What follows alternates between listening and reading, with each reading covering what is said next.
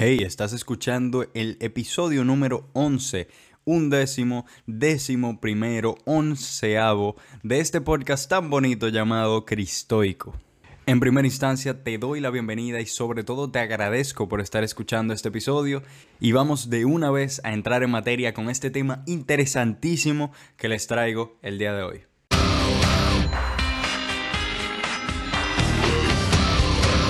Entonces, como les decía, el episodio de hoy es importantísimo y como habrán visto en el título, estamos hablando de siete pruebas de que Jesús fue estoico. Estamos hablando de Jesús y no solamente por la creencia de quien es cristiano, sino por el mero hecho del hombre que fue. Como hombre Jesús fue un líder impresionante y tuvo una personalidad increíblemente diferente para su tiempo. Dividió la historia literalmente en dos periodos y es innegable la importancia que tuvo. Pero el día de hoy lo vamos a analizar desde un punto de vista un poco diferente al que estamos acostumbrados. No como Dios, sino como un hombre estoico. Obviamente y aquí quiero hacer un inciso importante, Jesús no perteneció a la corriente filosófica del estoicismo, él no perteneció a la escuela estoica de Atenas, evidentemente no, porque era otro tiempo, porque era otro lugar y realmente no sabemos, el estoicismo surgió 300 años antes, pero no sabemos si Jesús conocía o no el estoicismo, pero lo importante es que sí tuvo rasgos eh, estoicos y eso es lo que yo quiero resaltar en este podcast porque justamente son, eh, digamos, las dos corrientes importantes y que yo quiero destacar en este podcast cristoico, que es el cristianismo y el estoicismo y hoy vamos a ver justamente estos puntos de intersección a partir del personaje más importante de dicha religión que es el mismo Jesús. A lo mejor alguien se pregunte por qué y para qué este episodio. Mira, primero, como prueba de que realmente existen similitudes y actitudes muy similares entre ambas corrientes. O sea que es una prueba más o menos un fundamento de lo que yo estoy mostrando eh, con este podcast. Segundo, porque yo entiendo que es muy importante, porque de por sí el estoicismo busca sacar lo mejor de nosotros, que nos dominemos a nosotros mismos y no solamente valernos de la fe, no solamente valernos de la confianza y de la esperanza y del optimismo, sino verdaderamente dominarnos, arraigarnos a nuestro ser y poder entonces dominar nuestras pasiones, controlar nuestros deseos y realizar ciertas movidas que nos permitan resistir y persistir en todos los hechos que nos ocurran en nuestra vida. Eso básicamente un resumen de lo que es el estoicismo. Si quieres conocer más, obviamente hay muchísimo más porque eh, como toda corriente filosófica, te recomiendo escuchar el episodio número 3 y número 5 del podcast porque en esos tratamos a profundidad lo que es el estoicismo, su origen y su objetivo. Por cierto, aprovecho este momento para pedir disculpas si se escucha mucho ruido de fondo. Ustedes saben cómo es la ciudad. Y bueno, nada, en este momento está lloviendo. Quería aprovechar la noche, pero bueno, agarró un aguacero. En fin, continuamos con el podcast. Y antes de comenzar con el desarrollo de estas siete pruebas de que Jesús fue estoico, quiero plantear la pregunta, porque en realidad se me había olvidado, y es, ¿Jesús era estoico? Como ya hice el paréntesis, Jesús no pertenecía a la escuela estoica como tal. Y fíjense que quiero hacer otro inciso. Cuando yo me refiero a un estoico como miembro de la escuela filosófica, Usualmente yo lo coloco en mayúscula para que se entienda bien. ¿Por qué? Porque en el día de hoy se utiliza estoico como un adjetivo para describir a una persona que es firme, que es fuerte y como sí indica la corriente filosófica que se domina a sí mismo. De todas maneras, en el tiempo las palabras se pueden ir eh, interpretando de diferentes maneras. Entonces hoy vamos a utilizar estoico como adjetivo, no como perteneciente a esa escuela, pero evidentemente extrayendo la esencia de lo que, de lo que era la sabiduría de esa escuela filosófica que es el estoicismo. Entonces, ¿Cómo lo voy a plantear? Voy a tomar siete versículos del Evangelio de Mateo. Recordemos que los Evangelios son los escritos más importantes que tiene la iglesia porque narran eh, la trayectoria de Jesús, eh, la vida de Jesús como hombre y sobre todo la creencia a partir de la cual avanzaron los primeros cristianos. Entonces agarro el Evangelio de Mateo. ¿Por qué? Por dos razones principales. Primero porque durante mis primeras lecturas del Evangelio, Mateo resultó siendo eh, mi Evangelio favorito por alguna razón. Entiendo que es eh, el más fuerte, el que más me llegó. Y bueno, ustedes saben que eso es una cosa asombrosa, eh, cómo le llega a uno la lectura del Evangelio, pero eso es algo personal. Y segundo, porque es simplemente el Evangelio que me estoy leyendo actualmente, entonces decidí agarrar este mismo porque sí. Voy a tomar siete versículos, como dije, que prueban perfectamente el estoicismo de Jesús en esa época, en el primer siglo, aunque han pasado tantísimos años. No importa el tiempo que pase, recuerden que la verdad es atemporal, la verdad nunca perece. Y para aquellos que crean que sí existe una verdad, para aquellos que creemos que sí existe una verdad y una manera correcta y buena de hacer las cosas, pues entiendo que nos va a servir bastante extraer estas cualidades de un personaje tan pero tan pero tan importante y del que se puede aprender tantísimo como Jesús. Así que si se ha comprendido todo esto, toda esta introducción, vamos de lleno con el desarrollo. Y bueno, en este momento vamos directamente con lo que es mi argumento. Mi argumento, eh, mi tesis, como quien dice, es que Jesús sí era estoico. A nivel de una cualidad personal, se puede describir a Jesús como un estoico. Evidentemente puede haber contraargumentos, puede haber ejemplos que, que eliminen o mejor dicho, que rebatan este argumento que yo voy a dar, pero ahora mismo me voy a centrar en las razones y las pruebas que dicen que Jesús sí era estoico, porque los, lo que más nos interesa no es probar si Jesús era parte de, una, de unas ideas o de otras ideas o de otras, sino extraer el aprendizaje, la sabiduría de un personaje tan pero tan grande en la historia. Entonces vamos directamente con Em, la resistencia, persistencia de Jesús al momento de enfrentar las tentaciones. Y para eso voy a leer de Mateo 4 del 1 al 11. Lo voy a leer, voy a leer cada versículo para que se entiendan bien las palabras que se utilizan y específicamente lo que dice y entonces a partir de entonces elaborar esa reseña. Voy a intentar analizarlo de la mejor manera posible. Obviamente desde mi punto de vista, recuerden que yo no tengo verdad absoluta. Entonces, cito. Entonces Jesús, movido por el Espíritu, se retiró al desierto para ser tentado por el diablo. Hizo un ayuno de cuarenta días con sus noches y al final sintió hambre. Se acercó el tentador y le dijo, Si eres hijo de Dios, di que estas piedras se conviertan en pan. Él contestó, Está escrito, no solo de pan vive el hombre, sino de toda palabra que sale de la boca de Dios.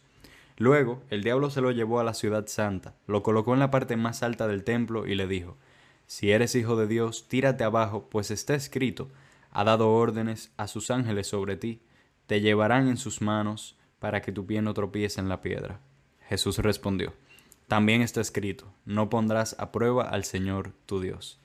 De nuevo se lo llevó el diablo a una montaña altísima y le mostró todos los reinos del mundo en su esplendor y le dijo, Todo esto te lo daré si te postras para adorarme. Entonces Jesús replicó, aléjate, Satanás que está escrito. Al Señor tu Dios adorarás, a Él solo darás culto. De inmediato lo dejó el diablo y unos ángeles vinieron a servirle. Palabra del Señor y cierro cita en este momento. ¡Wow! Hay muchísimos puntos que se pueden tocar. Recuerden que, que en todas las misas, a partir de una lectura se da una humildad completa. Y cada misa se da alrededor de una lectura. Bueno, son varias lecturas, pero de una lectura del Evangelio. Y hay, hay demasiado punto que tocar. Pero recuerden que hoy yo me voy a centrar solamente en cómo esto prueba que Jesús era estoico y sobre todo en este eh, versículo, en esta primera prueba, la prueba A, la resistencia, persistencia de Jesús y cómo enfrentar las tentaciones. Entonces vamos a ir desempolvando, digamos, desglosando la lectura que acabamos de hacer para que se pueda entender correctamente.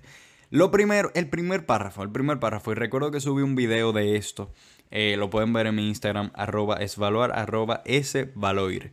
Un nombre raro, pero lo pueden buscar.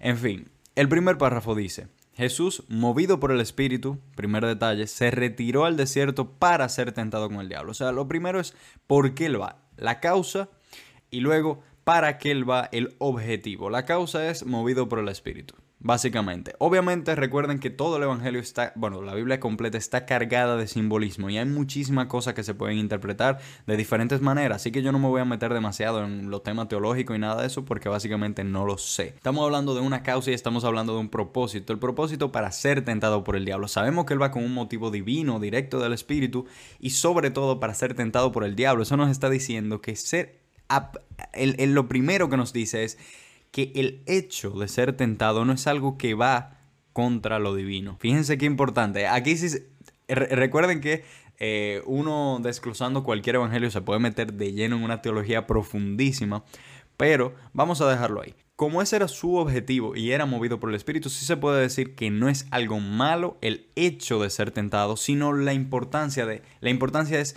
cómo nosotros reaccionamos a eso, a esa tentación y cómo nosotros la hacemos frente. Ya desde ahí vamos con el estoicismo, porque Epicteto decía que el sufrimiento de nuestra vida no viene a causa de los hechos y de los acontecimientos que ocurren, sino de nuestro juicio sobre ellos, o sea, nuestra manera de pensarlas, nuestra manera de reaccionar ante esos hechos que ocurren. Entonces ya aquí de una vez en el primer párrafo vemos el estoicismo. Ustedes se van a dar cuenta que yo me emociono porque realmente lo que me motivó, lo que me impulsó a yo comenzar este proyecto a priori fue justamente darme cuenta de estas similitudes. Entonces ya comenzamos a ver el estoicismo desde ese primer párrafito, o sea, es impresionante. Pero vamos a continuar. Hace ayuno de 40 días, con sus noches y al final sintió hambre. O sea, aquí estamos hablando ya de una vulnerabilidad natural. Y lo primero es aceptar la naturaleza. Eso es algo que un estoico siempre te va a decir, aceptar la naturaleza. Eso no quiere decir dejar que las cosas fluyan y no hacer nada con tu vida. Un estoico no piensa así, pero aceptarlas. Saber que las cosas que son como son y a partir de entonces tú actúas, porque tú no tienes por qué cambiar la naturaleza, sino adaptarte a ella porque tú vienes de la naturaleza. ¿Eso hace sentido? entonces, se acercó el tentador y ocurren las tres tentaciones. Yo no me voy a acercar en cada una porque obviamente cada una viene con eh, una profecía, digamos, atrás. Se mencionan muchas escrituras, pero lo, lo, tientan tres veces con tres cosas diferentes. Lo primero es, Jesús fue estoico al rechazar lo material. Eso es lo primero que, que es importante. Un estoico sabe que lo material es indiferente. Yo no necesito lo material, yo no necesito ser rico, millonario, súper poderoso para yo vivir. Yo tengo necesidades básicas y la riqueza entonces es preferible para yo poder vivir un poco más cómodo y así tener más espacio y tiempo para cultivar la virtud. Así piensa un estoico, y estoy parafraseando de Séneca por si les interesa investigar. Lo primero que Jesús está eh, rechazando las riquezas materiales. Luego, en la primera tentación con la comida, eh, yo no puedo decir que es estoico rechazar la comida, pero lo que sí es muy, muy estoico, y es lo principal de todo esto, lo que sí se ve a simple vista, es la resistencia que tenía Jesús a ser tentado porque él sabía que el hecho de ser tentado no es malo, pero yo dejarme tentar, sucumbir ante la tentación, ojo, ceder ante la tentación, sí es muy negativo, que sí es muy positivo, que sí es muy virtuoso, yo resistirme a la tentación. ¿Por qué? Porque la vida no se trata de yo esquivar los problemas, la vida no se trata de yo no ser tentado nunca, de yo nunca ser sometido a sufrimiento ni a cosas difíciles, sino yo saber enfrentarlo. Y esto que estoy diciendo ahora mismo es un pensamiento muy estoico. Entonces Jesús es tentado. ¿Y por qué resistencia? Bueno, porque se resistió a la tentación. ¿Y por qué persistencia? Porque lo hizo, lo hizo tres veces, no solamente una, sino tres. Esto ya de lleno demuestra cómo Jesús fue estoico en esos 40 días del desierto, además de evidentemente lo que vivió él mismo por estar aguantando el hambre, el cansancio y probablemente el sufrimiento durante 40 días completos. Vamos con la segunda, que se trata de anti-venganza, de ser anti-venganza, de no querer la venganza y no entender que la venganza es algo positivo. Para esto voy a citar Mateo capítulo 5, versículo 38 al 41. Aquí hago otro inciso. Yo voy a estar citando eh, capítulos que son cercanos. Todos los capítulos van desde Mateo 4 hasta Mateo 7 y van en orden ascendente. O sea, yo lo iré mencionando en orden ascendente. Así que si tú deseas investigarlo y que es lo que más recomiendo obviamente, no llevarte a lo que yo digo, sino tú leerlo por ti mismo, interpretarlo, entonces te lo recomiendo bastante. Solamente quería hacer ese paréntesis. Ok, nuevamente voy a citar porque vamos ahora con la prueba B, la prueba número 2. Ustedes han oído que se dijo, ojo por ojo, diente por diente.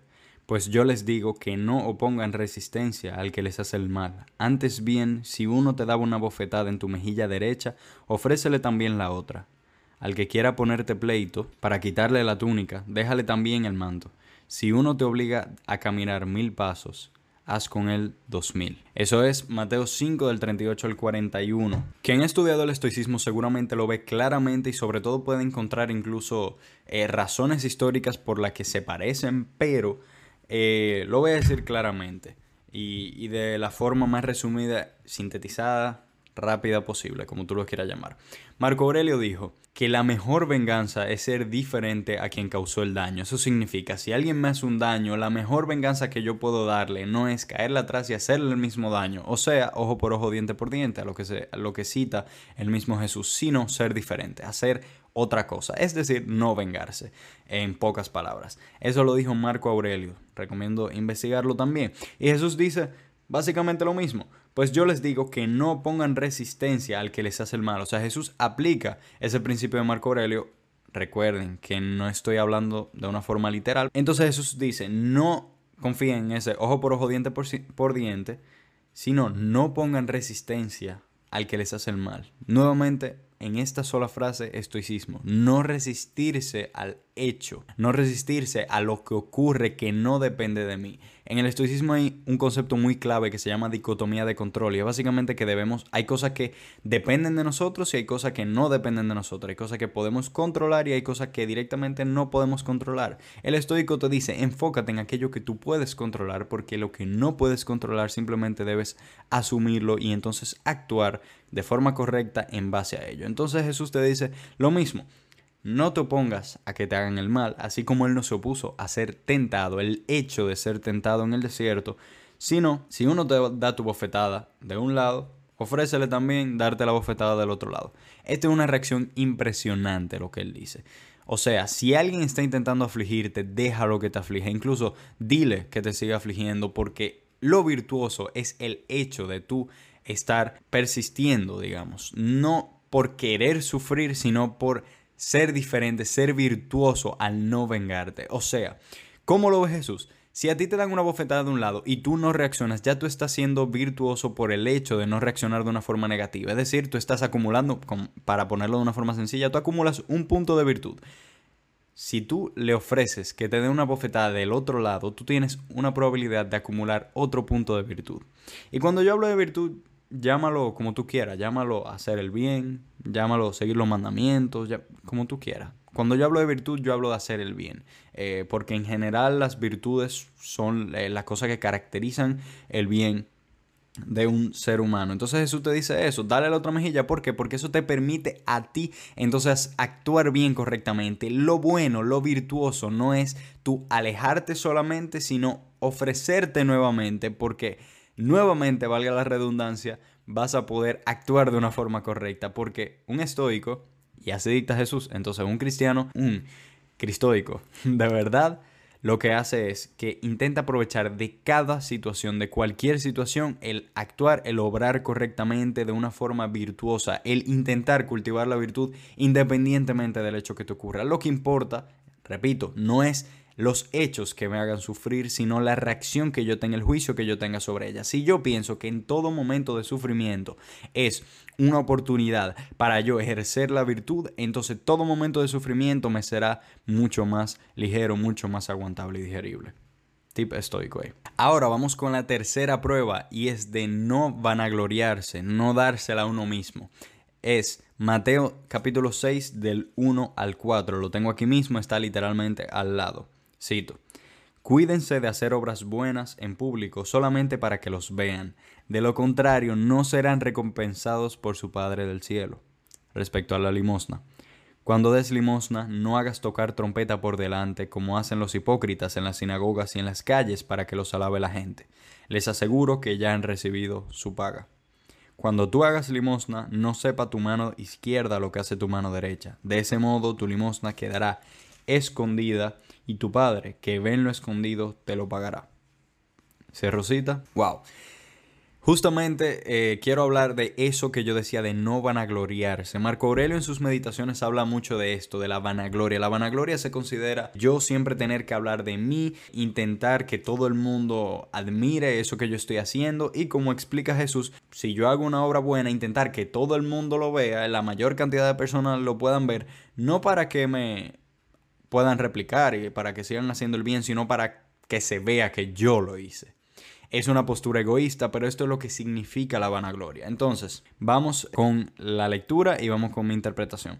Jesús directamente te dice, y más directo de ahí no se puede, cuando tú hagas limosna, cuando tú dones, vamos a interpretarlo, cuando tú dones dinero, vamos a interpretarlo como cualquier acción de caridad. Cuando tú hagas realices cualquier acción de caridad que no sepa tu mano derecha lo que hizo tu mano izquierda. Eso es una manera, yo creo, metafórica de decirte que nadie tiene que saber lo que tú estás haciendo. Ni siquiera tú mismo tienes que, que reconocerte a ti que como yo lo doné, entonces ya yo soy el final y no tengo que volver a hacer una acción buena. Ni siquiera tú mismo, o sea, nadie. Tú haces la acción porque es lo correcto y porque es lo virtuoso, no por reconocimiento una persona estoica, una persona cristiana, un líder, eh, una persona correcta, una persona íntegra, intenta no necesariamente ocultar todo lo bueno que uno hace, sino que todo aquello que yo done, yo me sienta satisfecho por el mero hecho de haber hecho lo correcto. No porque alguien me lo reconozca, no porque alguien me dé un premio por eso.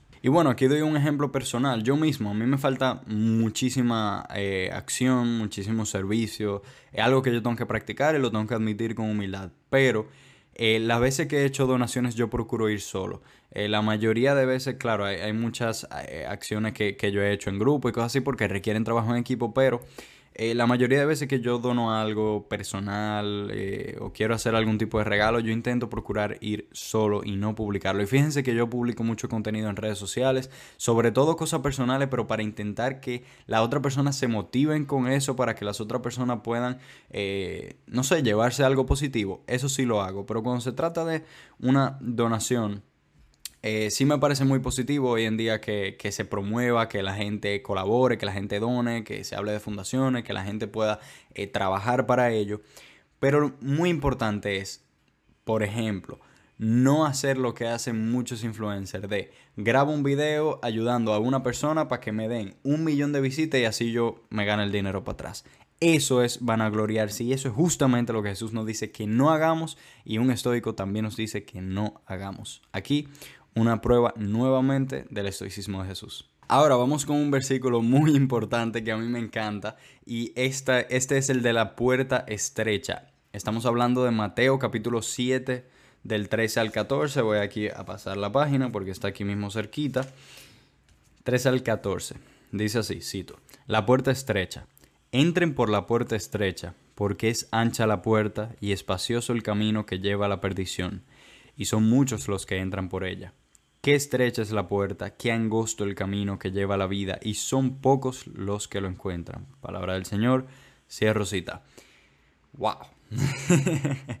este versículo, justamente ese párrafo, a mí me parece de los más importantes, lo que yo intento eh, hacerle caso. Señores, hay que sacrificarse en la vida. Eh, es de la cosa que menos le gusta a la gente que uno le diga hoy en día, pero una persona como yo, que me dicen viejo, que ciertamente tengo mentalidad antigua, te va a decir totalmente lo contrario. Y miren, yo no sé mucho, yo soy un enorme ignorante, pero de la historia que yo he podido estudiar de miles de años atrás, en comparación a cómo está la sociedad hoy en día, hay muchísimas cosas que son similares. Pero, pero es muy importante saber que las grandes personas de la humanidad, los grandes personajes, no lograron cosas por estar vagueando. Y no lograron cosas por estar haciendo las estupideces que todos nosotros muchas veces hacemos hoy en día por la comodidad y por literalmente la cultura actual de vagancia y solamente hacer las cosas cuando me hacen sentir bien y cuando yo quiero. No por esfuerzo, no por sacrificio, sino porque me siento bien. Señores, esto es lo que lo contradice entren por la puerta estrecha. Cuando Jesús habla de entrar por la puerta estrecha, Él te dice, sacrifícate, métete. También puede haber simbolismo aquí, ojo, pero eh, es hacerse pequeño.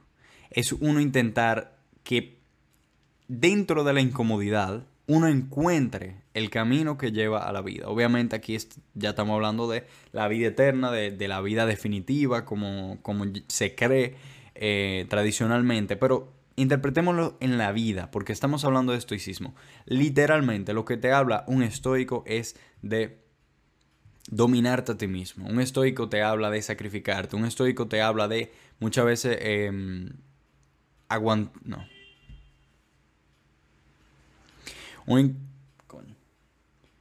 estoico te habla de ser fuerte, de ser valiente, de persistir, de resistir las cosas que ocurren en la vida y de superar los sufrimientos ¿Qué otro significado le podemos dar que no sea pasar por la puerta estrecha en la vida? Sacrificarse, saber hacer la cosa. Y esto se relaciona directamente con todo lo que hemos ido hablando. Esto se relaciona directamente con todo lo que yo puedo hablar del estoicismo. Todo esto es pasar por la puerta estrecha. No vengarme es pasar por la puerta estrecha. ¿Por qué? Porque es más fácil yo devolver una galleta e irme corriendo. Es más difícil aguantar otra galleta con el objetivo de cultivar la virtud ese es el camino difícil. Casi siempre el camino más difícil o más incómodo va a ser el uno siempre actuar correctamente. ¿Por qué? Porque tiene sus presiones, tiene sus sacrificios, pero deberíamos, si somos personas íntegras, si somos personas buenas y que queremos un mejor futuro, porque Indudablemente todos los seres humanos tenemos un conocimiento básico del bien y el mal, sabemos las cosas porque las sentimos, percibimos aquellas cosas que, nos dan una buena espina y otra cosa que no. Em, pero independientemente del resultado que, creamos que, que podemos tener, tenemos que intentar, señores, que en todo momento, toda cosa que yo viva, no sea simplemente para sacrificarme, porque obviamente uno tiene que saber disfrutar, disfrutar de los placeres de la vida, de las cosas pequeñas y de todo eso. No, no es que uno tiene que buscar sacrificarse y vivir al límite en todo momento, pero intentar que si hacer el bien es la opción más incómoda en el momento, yo pueda pararme firme, ser estoico, seguir el mandato de Jesús y decirte, yo voy a pasar por la puerta estrecha. ¿Por qué? Porque es lo correcto. Y si yo soy una persona buena, si yo soy una persona íntegra, yo me contento con saber que estoy haciendo lo correcto. No porque me convenga, no porque me va a dar el mayor beneficio, sino contentarse. Y para mí, este ha sido uno de los desafíos más grandes en mi vida, pero es además e, es incluso de las cosas que más yo repito, porque yo me la quiero repetir a mí mismo y me gustaría que la gente también la comprenda. La mayor felicidad de una persona como individuo independientemente de sus relaciones y todas las cosas que nosotros podamos hacer y cumplir en nuestra vida, como individuo, debe ser el saber y estar consciente que yo estoy actuando correctamente y estoy dando lo mejor de mí. Eso es lo que pienso y con esto cierro.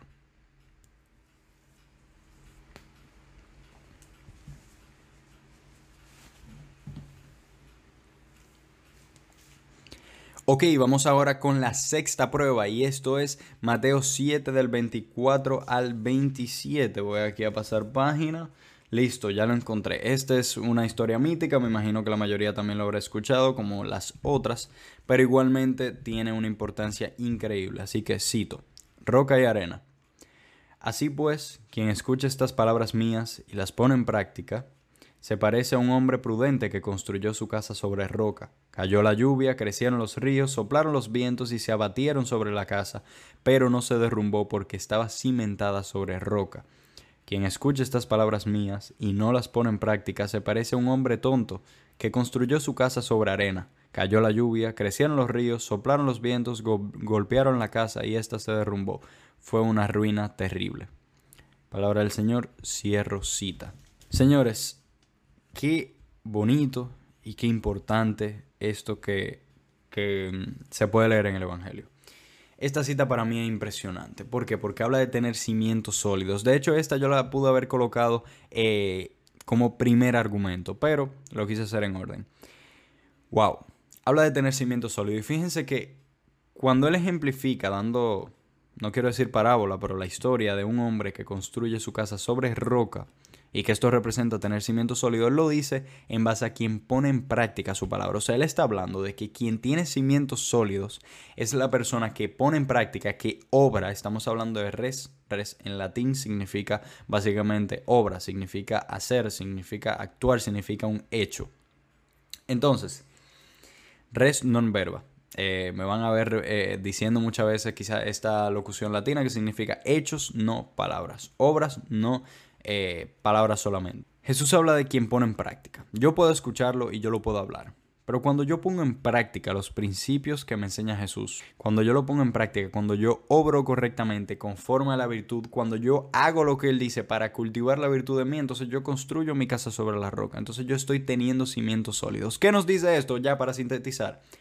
¿Quién tiene cimientos sólidos? La persona que tiene un cimiento sólido es quien sabe construir su carácter, quien sabe construir un conjunto de valores, unos principios sólidos, firmes con lo que sustentar todo aquello que se va a construir en su vida. Señores, para uno construir un imperio, para uno construir toda la cosa que uno quiere construir en su vida, hablando metafóricamente, uno necesita primero construir la zapata.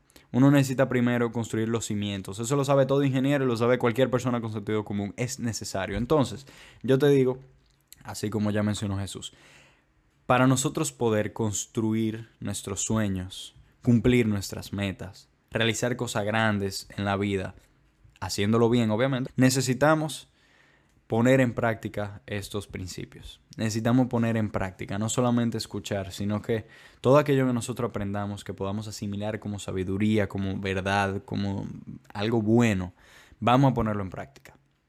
Y eso es básicamente lo que yo te invito en todo momento. Y aprovecho para decirte aquí, si tú has ido escuchando mis episodios de podcast y sí, que te parece muy bonito y que si yo, ok, me apoyas, por mí, perfecto. Y para mí es muy importante que, evidentemente, que lo escuche la mayor cantidad de gente posible para que, no sé, me escuche, para que pueda informarse, para que pueda aprender, porque para mí lo más importante es que llegue el mensaje.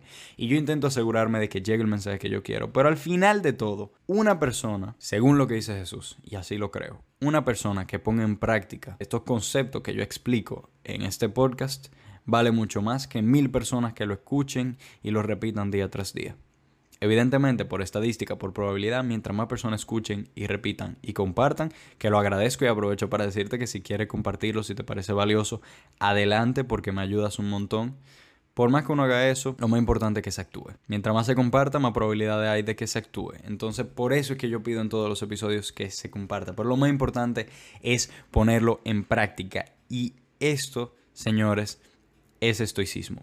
¿Por qué se relaciona con el estoicismo? Sencillamente porque un estoico te habla de cuatro virtudes principales cardinales, así es que se llaman cuatro virtudes cardinales, que son sabiduría, fortaleza, justicia y templanza. Cuando uno lo pone en práctica, ya uno se convierte en una persona más virtuosa. Obviamente, el uno cultivar la virtud es una tarea de toda la vida, no es algo que yo te puedo decir hoy, ah, ya yo soy virtuoso, para nada.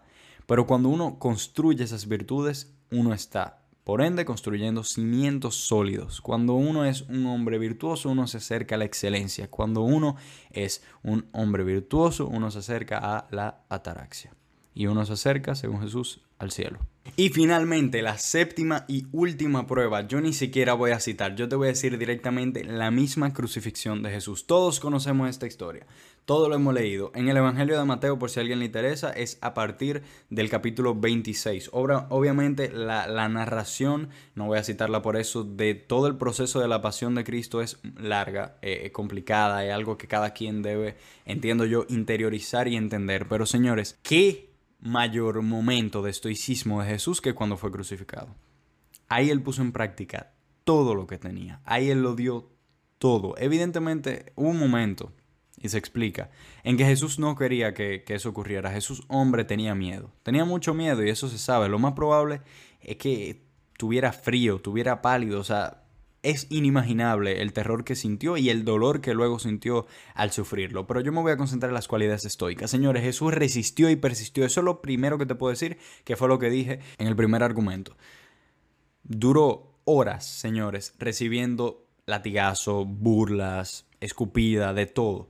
Luego, también anti-venganza. ¿Por qué? Porque a nadie que le diera una galleta en ese momento, él se volteó y le dio. De hecho, en el momento en que lo capturaron, en la noche antes de su crucifixión, cuando un discípulo le corta la oreja a uno de los soldados romanos, él va y se la sana. O sea, él es completamente diferente a quien causó el daño, como estipulábamos anteriormente. Luego, no van a gloriarse. Señores, Jesús no fue por ahí. Eh, cuando lo estaban juzgando diciendo, yo soy el rey, yo soy el Mesías y por eso no me pueden crucificar. Él sabía que será su destino, él sabía que esa era la misión que él debía cumplir. Y cuando a él le preguntan si él es el reino, el, el rey de los judíos, él dice, tú lo has dicho.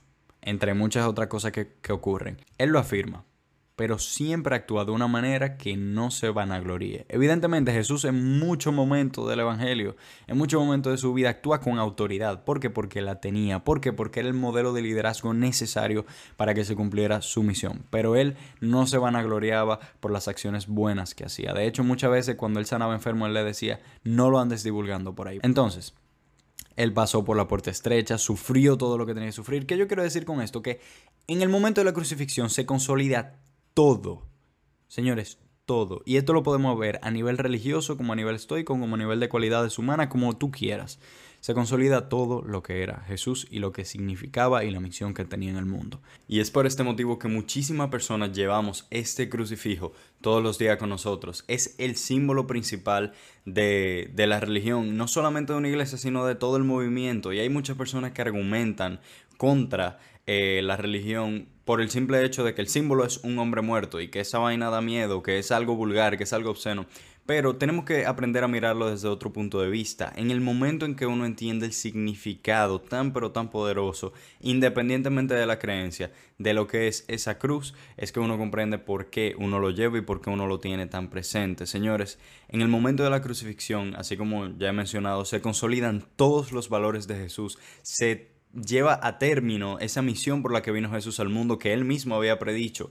También en la crucifixión terminan de cumplirse todas las profecías que más adelante los evangelistas van a destacar en sus textos. Señores, en la crucifixión se termina todo lo que tenía que terminar y luego obviamente con la resurrección se termina de dar sentido, se consolida todo, se afianza todo y por eso es que es tan importante. Para mí por lo menos la cruz, la cruz representa todos los valores, esos cimientos de lo que yo quiero fundamentar en mi vida, la virtud, la excelencia, la fe, evidentemente. Y ya el último, último punto que quiero tocar antes de concluir este episodio es amor fati. Amor fati es una expresión latina que quiere decir amor al destino, amor al porvenir, amor al futuro. Ya eh, no sé si alguna persona lo habrán escuchado, pero ¿qué ejemplo mayor que el momento de crucifixión de Jesús de lo que es amor fati? Jesús pasó por todo ese sufrimiento, por todo ese dolor que nuevamente es casi indescriptible porque tenía amor al porvenir, porque tenía fe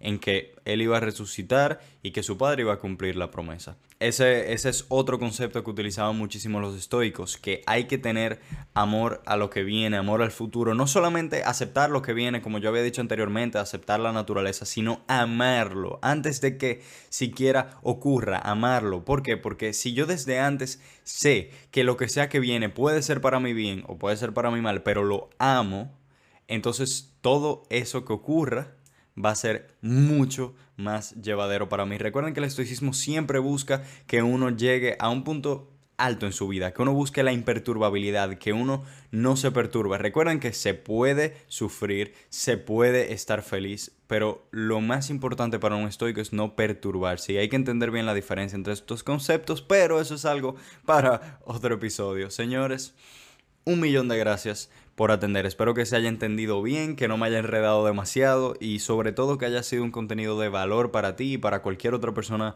que pueda estar mirando esto. Entonces, eh, te pido por favor que si te ha gustado este contenido, si tú entiendes que es de valor, déjamelo saber porque para mí es sumamente importante si qué episodio sirve, qué episodio no sirve, no solamente en cuanto a números, sino en cuanto a, que la gente le esté llegando el mensaje, que para mí eso es lo importante. Entonces, si te ha gustado, por favor, dale like, comenta qué te ha parecido, dame crítica, no solamente si te gustó, dame crítica, déjame saber qué te ha gustado, qué no te ha gustado, qué tú entiendes que está bien y qué no. Compártelo con demás personas para que se puedan informar también y que le llegue ese mensaje que te ha llegado a ti. Y nada, nos veremos en el siguiente episodio, si Dios quiere, esperando que se haya entendido, que te haya gustado y que te hayas llevado algo valioso que es siempre mi intención. Hasta la próxima.